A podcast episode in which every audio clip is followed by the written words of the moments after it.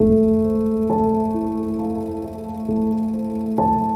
迎来到阅读电影。今天要聊一部有关交友网站陷阱的电影《水果糖》。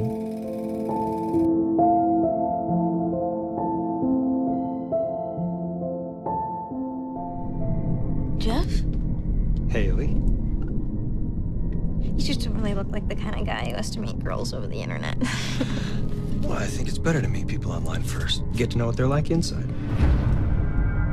在网络聊天室内，一名年轻的女孩被另一名号称 Lesnan 的男子搭讪，对话的内容十分暧昧。女孩在这名男性网友的诱导下，答应相约于咖啡馆内见面。当化名 Lesnan 的中年摄影师杰夫。见到网络上十四岁的女孩海莉，就被她稚嫩的气质所吸引，更进一步引诱海莉回到她豪华的公寓内。摄影师杰夫以温柔的口吻带领海莉参观他的豪宅，墙上悬挂着一张张年轻女孩的沙龙照，让海莉被这位温文儒雅又有才华的摄影师所吸引。摄影师又带海莉参观他的摄影棚及暗房。海莉此时对摄影师十分崇拜，摄影师的魔爪也一点点的伸向海莉，让海莉当起他的模特儿，拍摄的尺度也越来越大。就在海莉深陷危机之时，摄影师杰夫喝下一杯烈酒之后，杰夫感觉到一阵晕眩之后而昏迷。苏醒之后，摄影师杰夫已被五花大绑在椅子上，海莉则摇身一变成为惩罚大野狼的小红帽。摄影师杰夫也将为他诱拐未成年少女和拍摄裸露照片的行为付出他意想不到的代价。You work as a photographer, you find out real quick people's faces lie. Does my face lie? 导演 David Slade 和编剧。Brian Nelson 擅长于在有限的场景内创造出扣人心弦的惊悚片。整部电影也就是靠两大演员 Patrick Wilson 跟 Ellen Page 撑起了全场。摄影师 Joe Williams 采用明亮的光线和丰富的色彩，展现了一个惊悚的故事。导演和编剧隔年再度合作新作品《尸城三十夜》。这是一部有关小镇中丧尸的作品，依然有不错的成绩。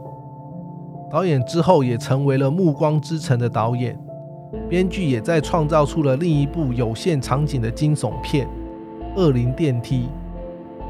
摄影师在拍完此片后，担任了电影《饥饿游戏》系列的摄影师。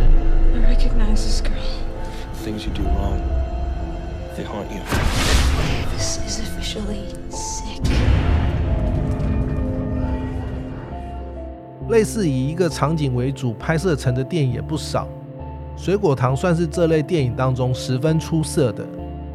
另一部的经典作品就是由 Judy Foster 和 Kristen Stewart 所主演的《站立空间》。《水果糖》故事一开始，海莉就像小红帽般一步步地走进大野狼设计好的陷阱，就如同电影海报一样，一位女孩站在陷阱的中间。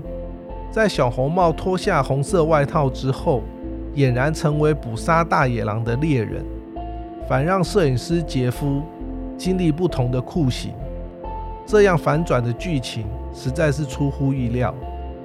由 Ellen Page 所扮演的海莉的角色，从看似青涩单纯的少女，转变成为一位神经质的复仇女性，她的表演算是十分精彩的。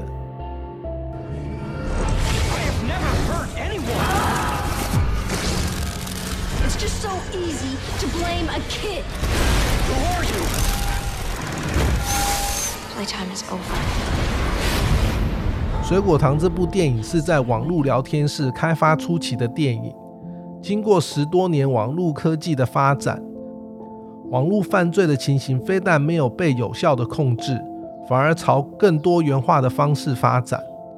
这部电影是在两千零五年拍摄完成的，故事题材并没有因为时间的久远而远离目前的现实生活。借由社交软体犯罪的方式，仍旧层出不穷。现代人的生活也被分成现实与网络两个部分，许多人因此也具有两种不同的人格特性。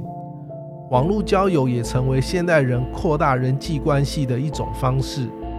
如何善用网络资源获得有价值的资讯，还是要小心的去查证。